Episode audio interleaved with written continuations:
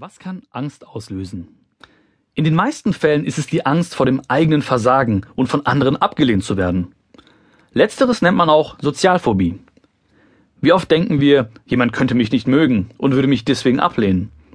Dieser Grundgedanke ist schon Quatsch. Wir sind so, wie wir sind.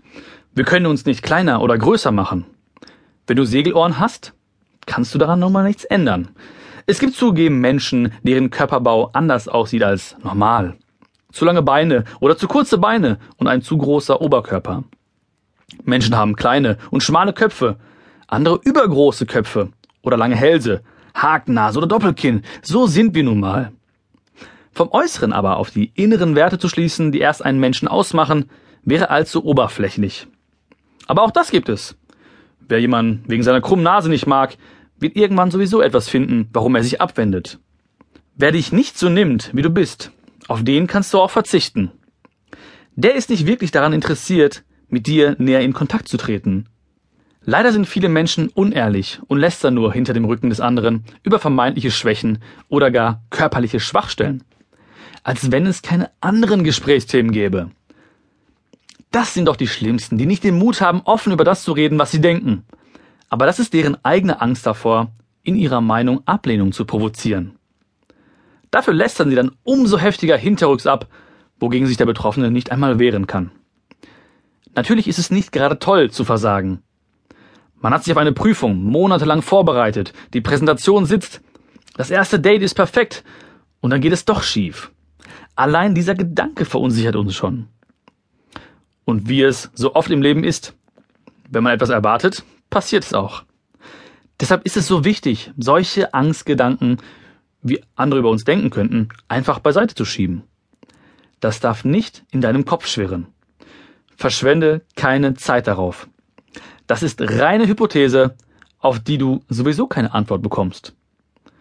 Ausdruck starken Selbstvertrauens wäre es dagegen, mit Segelohren zu strahlen oder sich mit einer Hakennase in jedes Gespräch einzumischen und sich eben nicht zu verkriechen. Mutig sind die Menschen, die aufgrund eines Unfalls ein entstelltes Gesicht haben oder ein Blutschwämmchen auf der Stirn und sich trotzdem unters Volk mischen und den Menschen in die Augen sehen. Wir, die Normalen, sind es ja, die den Anblick nicht aushalten können und uns beschämt abwenden. Genau das zeugt aber von wenig Selbstvertrauen. Und eben hierin siehst du die Ansätze für ein selbstbewusstes Auftreten. Sicher und offen durch die Welt gehen, einen einladenden, sympathischen Blick anbieten, lächeln, freundlich sein und vor allem kommunikativ. Das öffnet dir Welten, neue Kontakte, Erfolg im Beruf und in der Liebe. Ja auch vielleicht die Traumfrau oder den Prinzen zu finden. Wir sind auf Äußerlichkeiten fixiert, die auch schnell wieder vergänglich sein können. Durch Unfall oder rein biologisches Altern. Und doch, schöne Menschen haben es leichter im Leben, Beruf und in der Liebe. Ihnen fliegt schon einiges über Sympathie zu, wofür andere vielleicht erst einmal hart kämpfen müssen. Schönheit kann Selbstvertrauen unterstützen, muss es aber nicht. Auf jeden Fall ist Sympathie sozusagen ein Brandbeschleuniger für Selbstvertrauen. Und Sympathie kannst du dir erarbeiten. Auch etwas Schönheit, indem du dich stylst, ein nettes Aussehen, eine tolle Frisur, modische Klamotten, eine überzeugende Bewegung und so weiter. Wer sympathisch ist, dem begegnet man ganz anders. Aufmerksam, entgegenkommt, höflich, kommunikativ und liebevoll. Menschen suchen halt gerne die Nähe sympathischer, schöner, erfolgreicher, kommunikativer Gesprächspartner. Wir befinden uns oft im Zwiespalt zwischen Beauty und inneren Werten. Leider leben wir in einem Zeitalter, in dem oberflächliche Schönheitsideale mehr gelten als wahre Liebe, Treue, Loyalität und Fürsorge. Wir nehmen die Liebe auf den ersten Blick zu wörtlich, ohne sie kritisch zu hinterfragen. Wir setzen oft in puncto Selbstvertrauen nicht auf Nachhaltigkeit.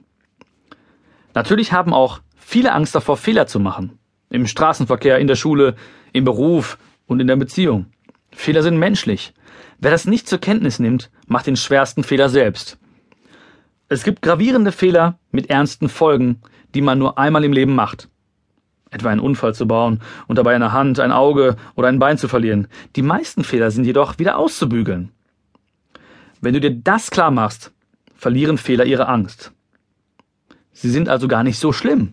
Verständnis ist dir sicher. Menschen sind keine Maschinen.